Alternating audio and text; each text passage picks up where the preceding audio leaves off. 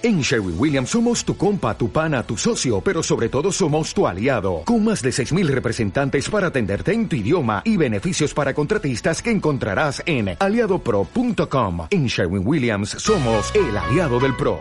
Bienvenido, bienvenida a Radio Wow, el podcast de Wow Technologies, donde hablamos de personas, empresas y tecnologías. Programa número 22.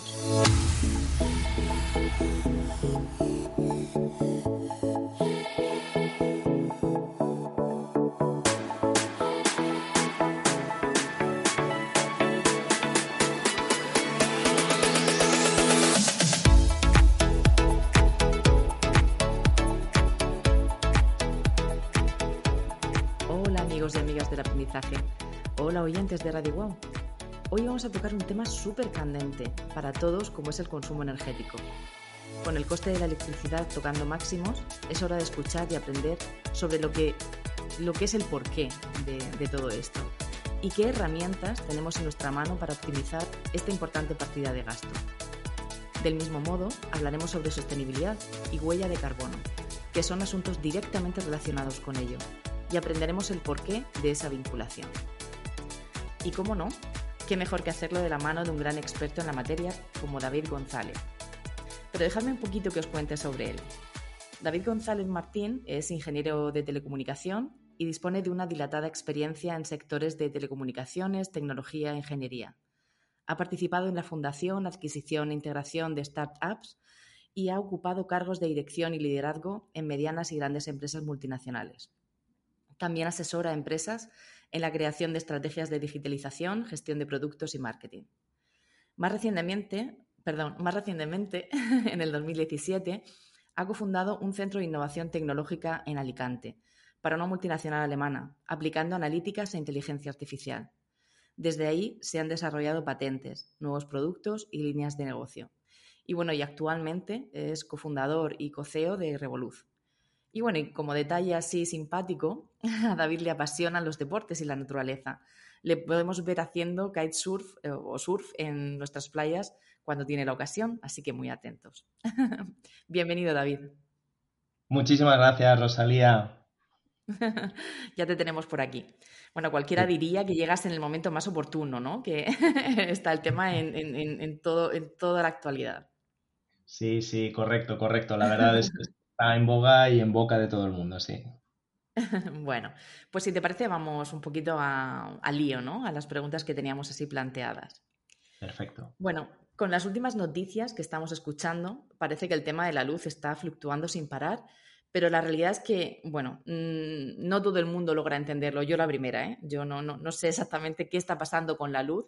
Y bueno, y si nos puedes, y nunca mejor dicho, iluminar para entender estos cambios. Sí, sí, por supuesto. Bueno, lo primero de todo, muchísimas gracias por invitarme. Es un, es un placer y un honor. A ti. Bueno, pues sí, ¿qué está pasando con la luz? Bueno, pues efectivamente, primero pues trataré de dar un poquito de luz sobre ese tema para ir ya entrando también en, temas eh, muy relevantes de sostenibilidad y, huella de carbono, como decías. Bueno, pues estamos en un momento realmente excepcional, ¿no? Eh, primero agosto fue el mes más caro de la historia, luego llegó septiembre y así sucesivamente, eh, incluso ayer, ¿no? Y así todos lo que todos conocemos, ¿no? Hay una tendencia pues de precios muy altos, se está repitiendo en todos los países europeos y principalmente, ahora comentamos que es los derechos de emisión del CO2 y el elevado precio del gas eh, son las principales razones que se aluden ¿no? para explicar la actual situación. A partir de ahí, ¿cambiará la situación de cara a finales de año? ¿Tiene techo la subida del precio de la luz? Pues bueno, son las preguntas que todos nos hacemos, consumidores, negocios, en fin. El impacto además lo estamos viendo sobre la inflación, ¿no? que, está, que está en máximos también, como es evidente por, la relación directa. Correcto. Entonces, bueno, pues por partes un poco. Eh, asunto, como decíamos, el precio de la luz está demasiado ligado a, un gas que sigue en máximos, ¿no? El problema es que ahora ya no es un tema coyuntural, como por ejemplo eh, el año pasado todo el mundo recuerda Filomena, ¿no? Ahora ya se está empezando a convertir en algo estructural. Es decir, hay, hay fuertes aumentos de la demanda de gas. Eh, China es, es, obviamente uno de los motivos que, que está tirando fuerte del consumo de gas ¿Y qué pasa? Eh, por nuestra estructura, pues en España somos un país muy, muy dependiente del gas. El gas es el que acaba, eh, por un tema histórico, pues marcando el precio del resto y es aproximadamente el 50% de la subida en el precio mayorista de la luz, debido directamente al gas, ¿no? Luego hay otro factor, ahora entramos un poco en eso. Hay otro factor que es la influencia de lo que se llaman los derechos de emisión eh, del CO2 y esto puede tener pues más o menos un 20%, ¿no? ¿Qué son los derechos de emisión del CO2? Eh, bueno, pues es como, entre comillas, un permiso para contaminar, ¿no? Se trata de un coste está pagando por poder emitir eh, CO2. ¿no? Entonces, eh, ¿por qué esto repercute? Pues si una gran compañía que genera electricidad cada vez le sale más caro contaminar, pues sus costes aumentarán, con lo cual va a vender la electricidad en los mercados mayoristas a un precio más caro. ¿no? Entonces, ¿qué está ocurriendo? Pues como estamos en mercados alcistas, tanto el tema del gas como el tema de los derechos de emisión del CO2, eh, se ha producido un momento excepcional y el precio de la luz pues está en estos máximos históricos, ¿no? Así que, como decíamos, por partes, la evolución pues va a depender mucho de cuánto gas vayamos a utilizar, ¿no? Entonces, este gas en España viene concretamente desde Argelia, eh, básicamente a través de un gasoducto Magreb-Europa, pues encima hay algunas tensiones diplomáticas en la zona, con lo cual, como vemos, se han, producido pues eh, una serie de cosas en la coctelera, ¿no? Que, ha hecho la situación. Pero bueno, decíamos por partes, ahora que sabemos de esa dependencia con el gas, ¿qué pasa con el precio del gas? Pues el precio del gas no es tan volátil, pero se ha duplicado, incluso se ha triplicado. Desde 2017 se había mantenido bastante estable, entre 20 y 30 euros, y hemos visto precios de 60 euros el megavatio hora, con lo cual, pues bueno, ya entendemos un poquito el porqué, ¿no? ¿Acabará cambiando esto? Claro que sí. En principio no se espera que el gas sea tan caro. Eh, desde hace seis años no teníamos ese precio, ¿no? ¿Qué pasa? Que el consumo de gas pues es más estacional, eh, suele haber más en invierno que en verano, porque en verano viene principalmente por el aire acondicionado y después ya por la calefacción. Ahora ya hemos apagado el aire, pero ya comenzamos a tener las calefacciones masivamente, ¿no? ¿Y qué pasa? Pues aquí hay menos electrificadas, porque muchas siguen siendo de gas. Eso hace aumentar todavía más la demanda de gas. Pues los expertos dicen que el precio suele ser más barato en verano. Pero ¿qué pasa? Que es que además los inventarios de gas tampoco están como debieran. Están en su nivel más bajo en los últimos, creo que 10 años. ¿Por qué? Pues nuevamente, pues muchos factores ha habido una caída de las reservas por las paradas de actividad en la pandemia, aún no recuperamos del súper frío invierno de, 2021 en tantas y tantas regiones, pues claro, todo eso provoca un descenso masivo de las reservas, pues que ahora van corriendo tratando de completar, ¿no? Entonces, pues como vemos, el precio de la luz cambia cada día, varía bastante con cada estación, mientras en verano la eólica está más calmada, en otoño e invierno pues hay días que repunta, y claro, la producción puede llegar a ser un 40 o un 50% de eólica a nada que venga un viento fuerte, ¿no? Si se junta con una demanda baja, además, pues esos días el precio de la electricidad baja muchísimo. Entonces, pues esto, esto influye, ¿no? Eh, la solar. yo, pues yo, lo que me pregunto también, perdóname que te interrumpa, es por qué ha subido tanto la luz en épocas en las que precisamente había un cambio, ¿no? En septiembre, octubre, que no estamos ni en máximos de, de aire acondicionado ni en máximos de calefacción. ¿Sabes que es un término medio? Sí, sí, porque seguíamos arrastrando esa dependencia, como decía, del gas y de los derechos de emisión de CO2, ¿no? Vale, vale, es como un efecto escala, ¿no? Más bien. Correcto, no es solo, no es solo un factor, ¿no? Entonces, pero precisamente si la eólica y las renovables comienzan de nuevo a generar, el precio bajará mucho. Con lo cual, vale. El problema de fondo es una gran dependencia con ese mercado diario, como estamos diciendo, y también hay otro punto brutal que influye, que es la falta de interconexiones. Eh, claro, eh, si tenemos un tiempo favorable, como decíamos, para que las renovables trabajen, podemos generar energía más económica, pero si la demanda se dispara y hay que optar por el gas, pues, pues tendremos costes muy significativos, ¿no? Pero volvemos al tema de las interconexiones. Em, ¿Por qué decimos que los vecinos europeos tienen un mercado energético mejor preparado? Pues, por ejemplo, Francia, uno de los mayores exportadores eh, netos de electricidad del mundo, y sin renunciar a ser más verde, ojo. Pues porque están interconectados. La interconexión es, digamos, pues es la, propiedad o la capacidad de un mercado eléctrico de recibir y enviar energía a los países cercanos, ¿no? Si, por ejemplo, pues por los países nórdicos o en el Mar del Norte, pues hay un vendaval y la energía eólica eh, es tanta que excede su demanda, pues pueden enviarla a otros países para así conseguir incluso un precio de electricidad negativo. Con lo cual, tener una buena interconexión ayuda a bajar el precio. Por eso escuchamos tanto en las noticias y demás, España es una isla energética. Esta es la explicación, ¿no? Ah.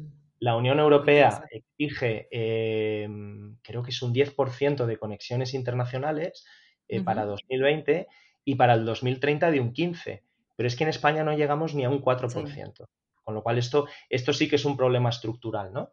Pues imagínate, empezamos a montar molinos, placas solares, tenemos mucho sol, pero claro, si nuestra interconexión no nos permite vender la energía excedente, pues, pues paramos máquinas, ¿no? Y esto es una pérdida económica. Con lo cual, como vemos, eh, es un cóctel de cosas en donde hemos hablado del gas, hemos hablado de cuando la energía eh, renovable empiece a funcionar bajará, hemos hablado de los derechos de emisión y hemos hablado de problemas estructurales como el problema de interconexión. No obstante, eh, vemos luz, veremos luz eh, a medida que vayamos saliendo del, invierno. vale, vale. Y bueno, y por lo que dices, la sostenibilidad, digamos, de la manera en la que ahora mismo estamos obteniendo esa energía de producir, distribuir y consumir, mm, parece poco sostenible, ¿no? ¿Cómo afecta esto a la sostenibilidad y a la huella de carbono? O sea, ¿cómo, cómo es posible mantener esto, digamos, en el medio plazo? Sí. Sí es posible. Bueno, correcto. Es, eh, aquí son varias cosas también de nuevo, ¿no? Pero ¿es sostenible la manera en que producimos, distribuimos y consumimos energía, primero a nivel eh, país, España? Bueno, pues según estudios sí, ¿no? España es el décimo país eh, más sostenible a nivel energético según el organismo, eh, el Consejo Mundial de la Energía, con lo cual, pues bueno, por primera vez creo hemos entrado en el top 10 mundial en materia de seguridad energética, eh, equidad y sostenibilidad. ¿no? Eh, hemos subido cinco puestos por encima del año anterior. Y este estudio em, sale este año, en 2021, pero trabaja con datos referentes a 2020. ¿no? Entonces, por entrar un poquito ahí en materia, la variable de seguridad energética refleja la capacidad de cada país para hacer frente a la demanda energética actual y, futura de ese país. Eh, la equidad era el segundo, sí, hace referencia pues, a la habilidad de un sistema pues, para garantizar un acceso universal, asequible eh, de la energía para uso doméstico y comercial. Eh, insisto, son datos de 2020. Y finalmente, la variable de sostenibilidad eh, pues mide lo que es el ritmo de transición de los sistemas energéticos de los países hacia la disminución pues, del daño climático, medioambiental, la mitigación del impacto en el cambio climático. Eh, como decía, tenemos eh, la décima posición. Entonces, claro, esto está muy bien, pero tenemos 70 y pico puntos sobre 100, 76 sobre 100. Claro, es una gran noticia estar posicionados en ese top 10, pero también es cierto que este análisis pues, eh, supone un reflejo pues, de las áreas que debemos reforzar nuestro sistema nacional, ¿no? Y principalmente, como decías, eh, en un escenario en el que la sostenibilidad, energías renovables, eh, la accesibilidad universal por parte de todo el mundo a esos recursos energéticos han de ser protagonistas. Y en ese sentido, luego, un poquito más adelante, me gustaría, me gustaría incidir más. Luego, desde una perspectiva regional, em, pues Europa, Europa sigue estando a la cabeza de ese, ranking, como decíamos. Eh, tenemos en Europa una agenda muy orientada a la sostenibilidad en detrimento de los combustibles fósiles. Em, creo que desde la pandemia, que ha habido un, gran descenso de la demanda energética, pues em, creo que es un 17% en España, por ejemplo, las energías renovables han ganado mucho terreno en el continente, ¿no? Eh, ahora más o menos a nivel Europa eh, generan hasta el 38-40% de la electricidad consumida, ¿no? Y por primera vez, y esto es un hito, eh, se ha superado al carbón y al, gas como principal fuente de, de, generación eléctrica. ¿Qué quiere decir esto? Que, claro, hemos visto que la energía renovable estaba frenada por su coste, ¿no? Pues ah, se decía, pues es que la energía renovable es más cara. No, realmente no. Eh, ahora hemos superado esa barrera, se está instalando ya masivamente en todo el mundo, pero hace falta más, como decías, ¿no? Tenemos unos objetivos de desarrollo sostenible 2030. Esto es una agenda común eh, para todos los países, es un horizonte, es un propósito y es necesario que se haga todo lo posible por alcanzarlos, ¿no? Eh, todos los actores, administración pública, empresas, personas, y con la tecnología de hoy en día, em, eh, una generación de energía totalmente renovable aumentaría el coste de la energía.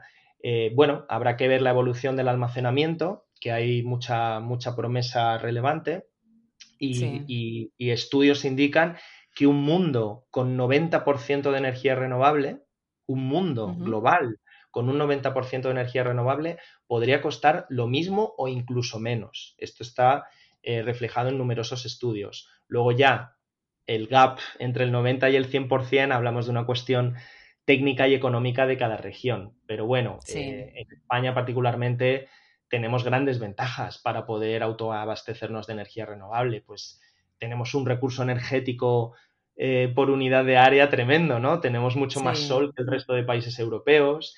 Encima tenemos una bastante baja densidad de población, pues es, menos de la mitad de Alemania, por ejemplo, eh, un tercio de la del Reino Unido. Eh, tenemos un consumo relativamente bajo per cápita eh, de energía, esto es importante, y encima tenemos una orografía pues, que permite realizar, por ejemplo, embalses para la acumulación. Con lo cual, lo que acabamos de decir, ¿no?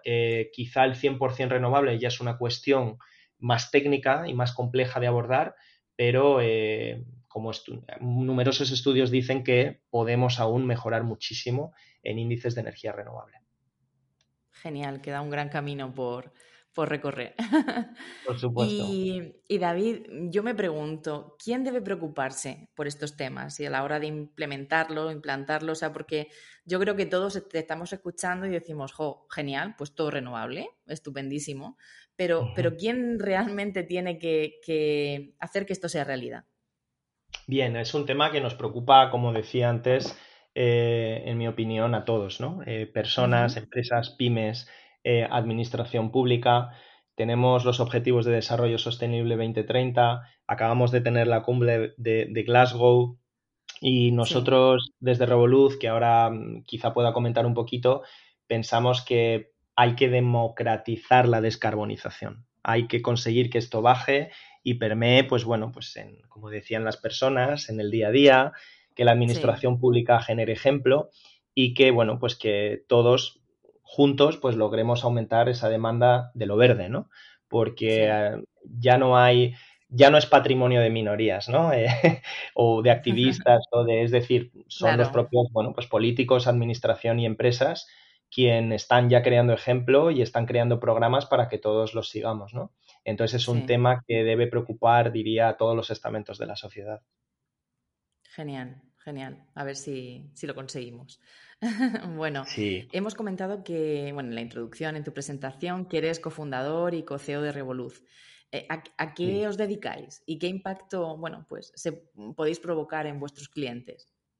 Muy bien, pues eh, sí, efectivamente. Eh, en enero de este año de 2021, o sea, somos muy, muy jovencitos, lanzamos operaciones de, nuestra startup Revolut. Em, bueno, eso con una ilusión, motivación y, como digo, creo un sentido de propósito enorme, ¿no? Eh, Revolut es una startup de sostenibilidad y tecnológica y en primer lugar, un poco el porqué de Revolut, ¿no? Y aquí se me, se me dibuja una sonrisa enorme. bueno, pues... se te nota, se te nota. sí, dando, dando algunos datos más para que, bueno, pues todos aprendamos cositas. Em, hay una emisión de 51.000 millones eh, anuales de toneladas de gases de efecto invernadero. Em, hay un incremento de más de un 45% de CO2 en la atmósfera en, en algo más de un siglo. Y como varios expertos dicen, necesitaríamos 1,75 planetas para abastecer semejante consumo. Em, algo muy importante es que un 70% de personas, em, reflejado en numerosos estudios y encuestas, piden más a sus empresas, administración pública, en cuanto a desarrollo sostenible. Como decíamos antes, ya no es, nosotros empezamos a ver, no es un patrimonio de minorías, todo el mundo tiene que hacer algo. Más bien todo lo contrario. Es un hecho el tener que reconciliar la economía y la sostenibilidad, dejar a un lado el cortoplacismo y pensar en algo pues que sirva para las generaciones futuras, ¿no? ¿Qué queremos hacer desde Revolut? Queremos ayudar a democratizar la descarbonización, ¿no? Ese es el propósito y nuestra visión. Y como muchas veces decimos, hace tiempo que el momento es ahora, ¿no? Entonces, ¿qué hacemos? Somos una startup, como decía, en sostenibilidad y tecnología y ofrecemos soluciones para reducir la huella de carbono y por ende, pues descarbonizar, ¿no? Em, como muestra nuestro logo, tenemos tres elementos, es, parecido un poco a Radio Wow. tenemos personas, sostenibilidad y tecnología. es bastante parecido. Entonces, nos dirigimos a personas o consumidores, nos dirigimos a pymes, a la administración pública y empresas del sector energético, como comercializadoras y distribuidoras de energía, con objeto de concienciar y actuar sobre esa necesidad eh, de reducir la huella de carbono y proponemos casos de uso para democratizar la, descarbonización. ¿Cómo lo hacemos? Pues ahora cambio y cuento un poco los inicios y, de ahí vemos la evolución. Nosotros buscamos cuál podía ser una palanca, lo que en inglés se llama un quick win, para lograr un resultado rápido sin necesidad de hacer mucho esfuerzo o inversión, para que las personas, pymes y los grupos a los que nos dirigimos pudiesen reducir su huella de carbono y conocer qué es la huella de carbono y por qué la reducen.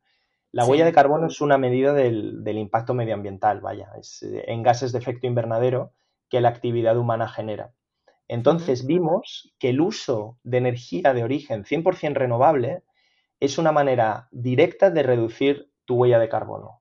Esto es muy sencillo. Si uno utiliza energía verde, de 100% de origen renovable, está contribuyendo a reducir su huella, la de su municipio, la de su empresa, es como un ecosistema, etcétera, etcétera.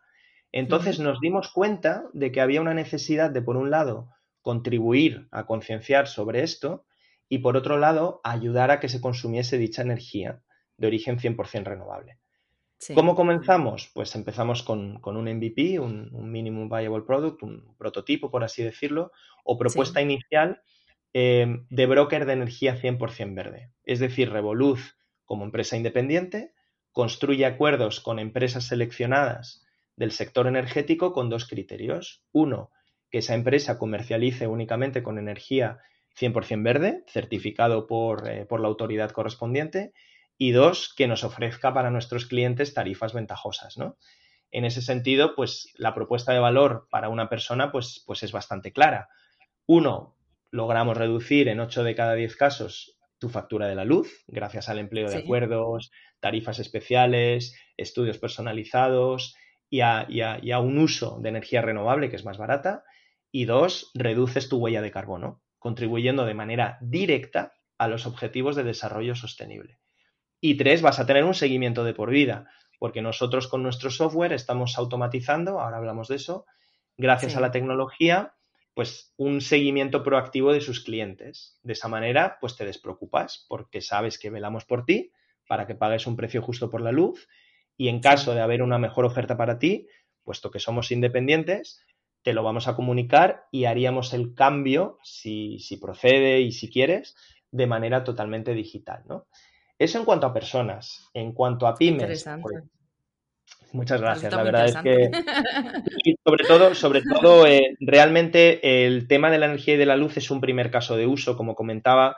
Nosotros buscamos casos de uso pragmáticos, concienciamos, ayudamos a que se entiendan. Es decir, no solo, pues, oye, te ayudo a reducir 300 euros de media aproximadamente tu factura de la luz, sabes lo que va a cuestionar, sabes cómo vas a contribuir a los objetivos de desarrollo sostenible, ¿no? Entonces, eso también lo trasladamos a las pymes y las ayudamos a ser más sostenibles. En uno de los casos de uso que tenemos nuevamente con la factura de la luz y como veremos ahora, también ayudamos a comunicarlo. También, bueno, tenemos otros servicios para pymes como desarrollar memorias de sostenibilidad, ¿no? Pero bueno, eh, como hemos visto antes, el momento es ahora, ¿no? Queremos ser realmente un, catalizador de un movimiento mediante una marca y plataforma que hemos creado, que luego hablaremos, nativos sostenibles, eh, totalmente necesario. Y finalmente la pata tecnológica de Revolut. Em, aprovecho para mencionar que nuestro proyecto de, de I+D denominado em, Nuevos modelos de inteligencia artificial aplicables al sector energético sostenible ha sido elegido por la, por la prestigiosa Agencia Valenciana de Innovación. ¿no? Entonces, eh, es un proyecto muy chulo, está cofinanciado por la Unión Europea a través pues, de, FEDER. Y, el, y, el, proyecto, dentro de nuestra línea de tecnología aplicada a la sostenibilidad, pues lo que quiere es un cambio de paradigma, ¿no? O sea, lo que queremos es em, que el sector energético evolucione a un modelo de calidad, cliente céntrico y más sostenible y eso lo hacemos explotando eh, una serie de datos, pues empleando tecnologías de, Big Data e inteligencia artificial y de algún modo poniendo esto a disposición de comercializadoras y, distribuidoras eh, energéticas, ¿no?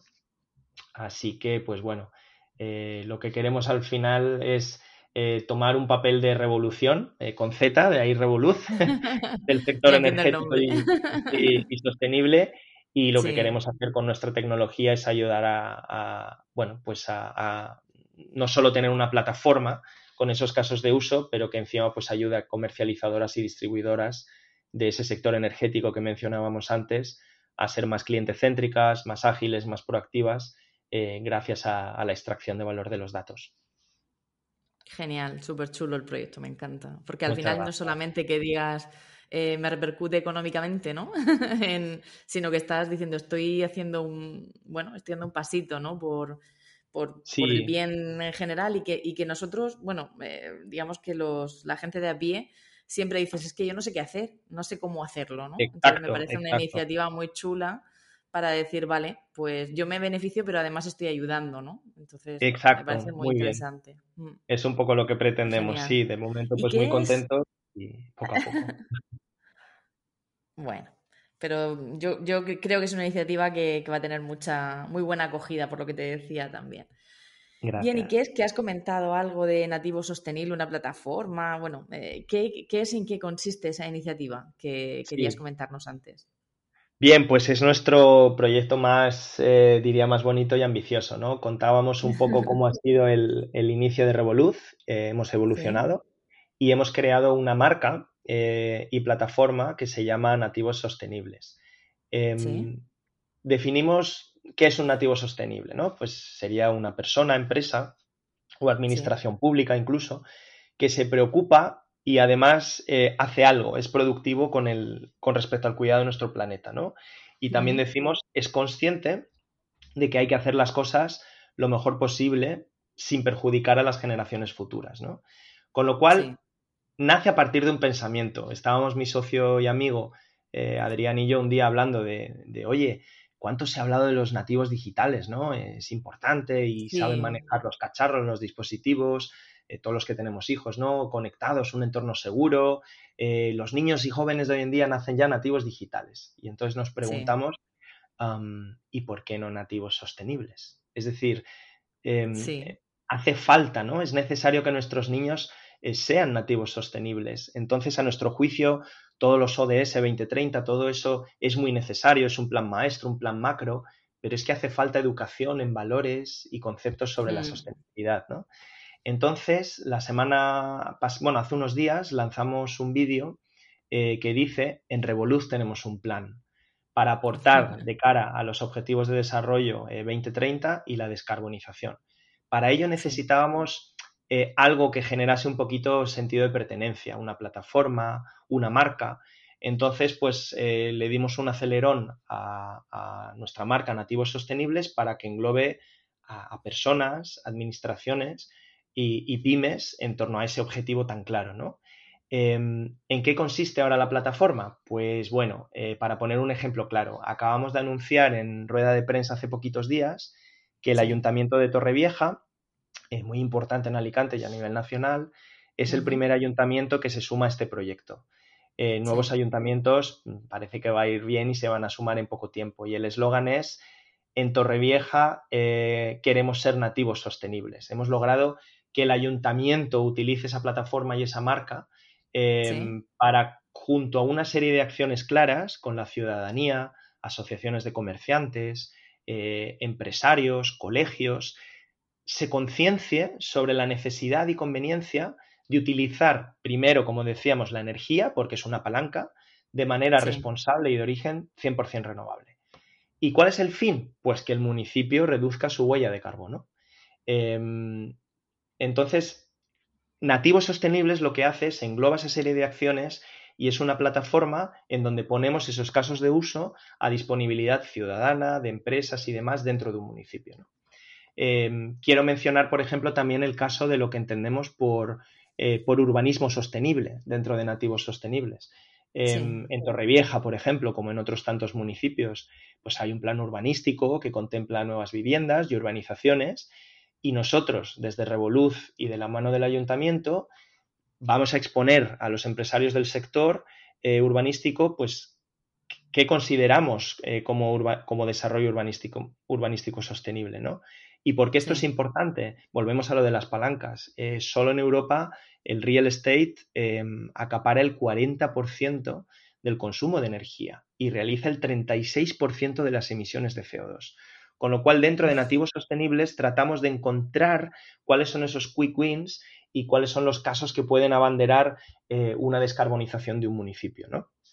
Em, más allá, eh, dentro de la plataforma, hemos desarrollado un distintivo, eh, pues es un, sellito digital o en formato físico una pegatina eh, que creemos que es bonita y elegante, em, que, la, co-creamos con el ayuntamiento, en este caso, eh, en Torrevieja, por ejemplo, en donde ayudamos a comunicar y a promocionar, por ejemplo, pues un negocio, un establecimiento, un restaurante, que entiende la importancia de esto y que utilice energía 100% verde. Es decir, definíamos nativo sostenible como alguien que toma em, acciones proactivas, ¿no?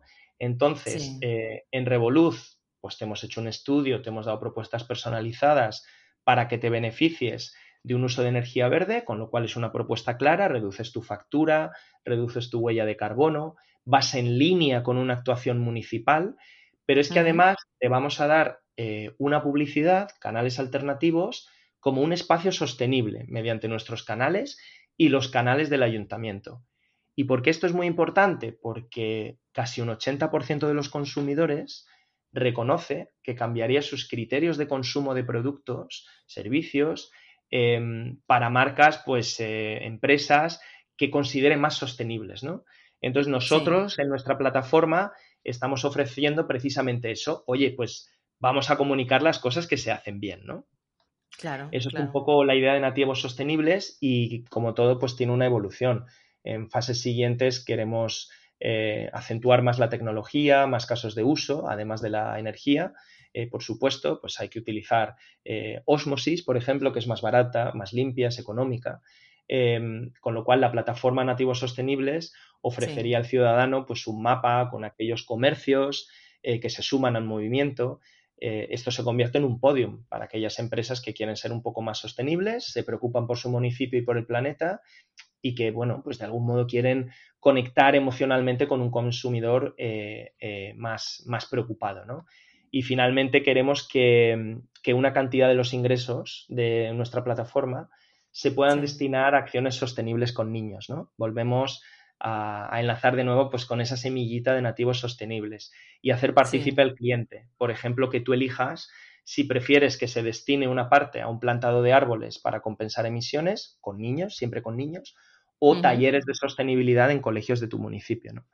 Pensamos que es un proyecto que, es necesario y bonito. Sí, porque además los niños, mm, yo lo veo genial. Bueno, me encanta el proyecto. Gracias. Eso directamente os lo digo, porque creo que, es lo que te comentaba antes. O sea, al final tú dices, sí, sí, yo estoy en pro de la sostenibilidad, creo en esto, pero o, te implicas de una manera muy, muy metido o dices tú, así en el día a día, como vamos todos liados, es muy difícil. Correcto. Y luego de los niños lo veo esencial, porque ellos sí que tienen ahí el, igual que lo decías de, los nativos digitales y sostenibles, me parece un, bueno, eh, perfecto, ¿no? Esa, equiparar eso. Paralelismo, sí, muchas gracias. Sí, me parece genial. Eh, y además ellos en el cole sí que reciben ese, ese concepto, pero no saben cómo aterrizarlo. Entonces, el, el, trabajar eso me parece esencial. Correcto, y además los, los niños eh, nos condicionan a los padres, son ellos en muchas ocasiones los que están más motivados y nos dan lecciones de sostenibilidad, ¿no? Entonces hace falta más. Y ellos, eh, es increíble ver con qué sonrisa reciben los conceptos, eh, pues la gamificación, ¿no? Pues con lo cual en ese sentido, pues es un propósito que muy bonito, la verdad. Sí, sí, sí, sí, me parece una iniciativa genial. Eh, pondremos en, los comentarios los enlaces a, a Revolut y a Nativo Sostenible para que bueno, pues todos los oyentes lo puedan escuchar. Porque escuchar, ver y, y ver cómo vais evolucionando. creo que es un proyecto muy bonito. Sí, sí, sí, totalmente. Bueno, David, pues ya si quieres vamos a un poquito a... en WOW tenemos un cuestionario, eh, a nuestros invitados le hacemos unas preguntas así un poquito más personales para conocer un poco más quién hay detrás ¿no? de, de una empresa, un concepto, una idea. Y bueno, pues eh, te, lanzo la primera. vale. Venga, eh, ¿qué es lo que más y menos te gusta del mundo de la empresa? Lo que más y menos. Vale, vale. Pues lo que más, em, bueno, pues el poder innovar, ¿no? Una empresa te da en una mayor o menor parcela, bueno, pues el poder de innovar, co-crear con, con compañeros, con clientes. Em, bueno, yo he tenido la oportunidad de, participar en primera persona, pues dirigiendo nuevos productos, ideas, servicios o incluso modelos de negocio y me, lo he pasado pipa, ¿no? También como mentor. Bueno, yo siempre digo, cuando uno estudia ingeniería le gusta crear, ¿no? No, no tiene por qué ser crear algo técnico necesariamente, ¿no? Eh, puede ser crear, pues no lo sé, algo, algo más de negocio eh, crear pues un proyecto. Entonces, en ese sentido, eso es lo que, lo que más me gusta, el poder innovar y crear, ¿no? Em, luego lo de, menos, decías. Eh, lo que menos, bien, pues en algunas ocasiones se toman, eh, he tenido la oportunidad de estar en, en, distintas industrias, distintos tamaños y demás, en algunas ocasiones se toman los procesos como un, como un fin más que un medio, ¿no? Eh, para mí ahí entonces se pervierte un poquito el, proceso. Y mm, eso por un lado, reconozco que lo he llevado mal y, cuando, y cuando a veces se ponen, como decíamos antes, trabas a la innovación, bien por política de la empresa, luchas, ¿no? Eh, por desconocimiento del cómo se debe de innovar, ¿no? Eh, entonces esas dos cosas es un poco lo que menos, sí. Vale, vale, tomamos nota. Eh, bueno, y, bueno, creo que en el mundo de la tecnología tú has estado bastante implicado, ¿no? Desde, desde un poco de tu trayectoria, pero eh, siempre hay un punto de inflexión. ¿Cuándo y cómo tuviste tu primera experiencia tecnológica? ¿Cuándo y cómo mi primera experiencia tecnológica? ¿En la empresa o, como persona? ¿O como todo? Como persona, sí. como tú, como David. Sí, como David, pues fíjate que, bueno, yo decidí estudiar ingeniería de telecomunicaciones, pues un poco por, quería ingeniería y de algún modo pues, pues decidí por ahí. Y bueno, pues ya, ya ha pasado un tiempito, nos vamos haciendo más mayores. La, la, primera experiencia tecnológica, pues digamos más seria, pues vino en la, vino en la propia universidad, ¿no? Pues empezando pues con, pues con la primera programación y demás. Eh, eso ya pues encaminándonos a la, a la profesional pero la personal, pues bueno, las primeras experiencias tecnológicas pues venían con los ordenadores eh, y equipos de los años 80, ¿no? De los años tardíos 80, de un Commodore, todo este tipo de cosas. Eso fueron mis primeras experiencias tecnológicas. Tiempo ha pasado. Genial. sí. Y actualmente, ¿cuál es tu software favorito? Puede ser a nivel personal o profesional. Ese que dices tú, lo tengo de fondo de armario y no podría estar sin él. Sí. Uy, eh, lo tengo claro, a nivel personal Spotify. Spotify, software y música a todos sitios. Eh, no, eh, me parece bueno, una revolución de lo que es el mundo de la música brutal y me, me, encanta, la verdad. Está diseñado con una experiencia de usuario fantástica y me encanta. Y a nivel empresarial, pues diría, bueno, me gusta Trello o Trello para tema de organización, me parece pues tan útil, tan del día a día y fácil de utilizar. Y luego hay uno que a lo mejor se conoce menos, se llama Balsamic. Eh, Balsamic es un software, bueno, pues para realizar eh, mockups, digamos, prototipado de, eh, bueno, pues de interfaces de usuario y demás. Y está muy bien, pues, para validar, validar ideas con, pues, con posibles clientes, grupos de interés, de manera rápida, ¿no? me ah, gusta pues mucho. mira, yo no lo conocía, tomo nota de, de, él. Sí, genial. Y bueno, me decías que Spotify es tu, es tu software, uno de, uno de tus software favoritos. ¿Qué música te gusta más escuchar? Pues. sí que digas tú.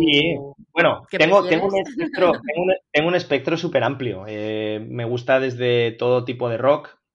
Y aquí, bueno, pues incluyo desde clásico, rock, eh, punk, indie, pues hasta metal, me gusta mucho. Eh, música electrónica, trip hop, en fin. si me tuviera que quedar con un álbum, dudaría entre, entre varios, no sé, Nevermind de Nirvana, Blood Sugar Sex Magic, de Red Hot, quizá Ray is the Machine, de Ray is the Machine. Em, digamos rockero, soy más tendiendo a rockero, sí. vale, genial, genial. ¿Y cuál es tu comida favorita? Mi comida favorita, pues lentejas, ahora que empiezo a hacer así, pero eh, además es una receta tan nuestra y tan de casa. Sí, sí, sí. me gustan hasta cuando a veces ya pues para las lentejas al día siguiente pues las, las rehogas un poquito a la sartén con un poco de tomillo eh, si nadie lo ha probado, pues le animo. Y el cordero asado. También el cordero. Ah, genial. Sí, dos platazos, la verdad. Cada uno en su momento, pero, pero muy bueno. ¿Y cuál es tu personaje tecnológico o no tecnológico, ¿vale? O famoso eh, favorito. Porque si lo dejamos solo en tecnológico, la gente siempre nos decía, ups, no tengo ni idea. Pero algún referente que tengas tú así más destacado. Bueno, algún, algún referente en ese sentido, eh, bueno, es, tecnológico no solo, pero me apasiona Richard Branson, ¿no? un poco sus dotes de liderazgo, el, aura que tiene, además hace kitesurf también. es una persona, eh, me encanta escucharle, leerle Richard Branson. Eso como, si quieres, como tecnológico y como famoso bueno, más que famoso diría histórico, pues me apasiona el personaje de, la reina Isabel, eh, la reina Isabel la católica. Es un personaje que me apasiona. Genial, genial. Bueno, has, respondido a las dos, eres un máquina. Normalmente ah, con vale. vale. Quizá lo tenía muy claro, vale, vale, perdona. no, no, que va, si estos son referentes que nos vienen muy bien a todos, ¿no? Para echar un ojito a veces así. Muy bien. Eh, coger ideas nuevas. La verdad es que sí. Bueno, sí, sí. Eh, creo que esta pregunta mm, nos vas a decir que está muy hilada con tu día a día, pero bueno, ¿qué te preocupa y qué cambiarías de este mundo en el que vivimos? Buena pregunta. Pues bueno, está claro que me preocupa el, planeta, ¿no? Eso, eso por un lado. Em, hay mucho por hacer, nunca será suficiente. Em, yo abogaría por, esa educación en conceptos, principios y valores, ¿no? No solo desde el colegio, como decíamos, hay mucho por hacer. Si yo ahora creo una startup, em, a mí me gustaría que hubiese programas desde la administración que me expliquen gratuitamente, eh, si es posible, porque hay problemas de cash flow en una startup, el por qué debo ser sostenible, cómo lo puedo hacer, eh, qué gano con ello. Em, hay un vacío de, conocimientos y conceptual muy grande, con lo cual pienso que, eso hace falta que cambie en el mundo. Sigue habiendo un cortoplacismo preocupante. Eh, no, y no hablo solo de las empresas, ¿no? Em, de distintos estamentos o, actores, con lo cual eso, eso me preocupa y, lo cambiaría, ¿no? Muy relacionado con todo lo que he hablado. Sí, sí, sí, por eso que digo, va a ir por ahí, lo intuyo. Y mira, tenemos en, Radio Wow un, bueno, una especie de jueguecito que el anterior invitado nos ha lanzado una pregunta sin saber quién la va a responder y tú después podrás lanzar tu pregunta, ¿vale? Para que el siguiente invitado la, conteste. En nuestro anterior podcast estuvo Cristina Mulero, eh, bueno, pues que especialista en recursos humanos y selección de, talento, de personal. Y bueno, y nos planteó la pregunta de por qué razón abandonarías una empresa en la que estuvieras muy bien pagado. Anda. bueno, pues bueno, pues lo he, considero que lo he hecho. eh, pues recientemente, ¿no? Eh, bueno, pues en mi anterior, bueno, pues eh, cosa, por llamarlo de alguna manera, que hacíamos, pues fundamos, sí, fundamos pues, un centro de innovación e inteligencia artificial para una multinacional alemana, pues bueno, pues eh, yo estaba directivo de, un área de negocio y, bueno, pues, pues sí, con, muy buenas condiciones. ¿Y por qué abandoné una empresa en la que estaba muy bien pagado? bueno, a mí me faltaba en ese momento el, tener un propósito sólido, ¿no? Algo que me motivase y me hiciera feliz. Y la vida no es tan larga. Eh, esto no es un tópico, ¿no? Eh, yo entonces sería capaz de abandonar esto por poder crear. Vuelvo a lo que comentaba antes, ¿no? Eh, a mí me gusta tener la oportunidad de crear cosas. puede ser crear un propósito, crear una visión, crear un proyecto. Entonces, pues fui capaz de abandonarlo porque me faltaba ese propósito que, bueno, pues que me tocase un poquito la puertecita en el día a día y me dijera, aquí estoy y te vas a divertir hoy, ¿no? Consideraba que ya no me divertía, pasamos muchas horas y sería capaz, por un propósito sólido y que nazca de mí, pues bueno, pues abandonar un, trabajo muy bien pagado, como decía, eh, como decía Cristina, sí, sí que lo haría. Genial. Genial. Bueno, lo has hecho, de hecho, ¿no? Sí, Genial, David. ¿Y qué pregunta te gustaría que contestara el siguiente invitado? Ah, claro, ahora para mí. Claro. Eh, ¿Y no sabéis quién es? Pues, pues, no, no sé quién es, claro, ya me lo diréis. No, no, no. Eh, pues mira, eh, ¿cuál es tu receta para la felicidad? Toma ya. ¿Vale? Ha sido una pregunta un poquito. Preguntaza. Pero es bonita, es bonita. no, es tan, no es tan tangible, tan. ¿no? Pero bueno, le va, a hacer, le va a hacer pensar un poquito. Totalmente, genial. Pues David, mm, muchísimas gracias por tu tiempo. La verdad es que creo que tienes entre manos un proyecto precioso. Me, me ha encantado personalmente. Y creo que, bueno, yo directamente me voy a meter a investigar un poquito más porque me parece súper interesante. Claro y, que sí. Y que, bueno, pues toda la suerte del mundo, porque yo creo que iniciativas como estas son las que mueven, ¿no? Eh, y al final son las que tienen sentido en, para cambiar las cosas, ¿no? Muchísimas gracias. Me encanta que lo hayas visto así. Espero que más gente se, se sume y lo vea así. Ha sido un placer, me he divertido un montón. Y bueno, espero haber contribuido a generar contenidos chulis y, e interesantes, claro que sí. Sí, sin duda, sin duda, David. Muchísimas gracias. Gracias a ti, Rosalía. Bueno, y nada, simplemente comentaros que, bueno, espero que, disfrutéis mucho de esta semana haciendo lo mejor que sabéis y tratando de aportar un, poquito de, de, luz o intentando, bueno, pues eso, en la línea del programa de hoy, ser un poquito más sostenibles, ¿no?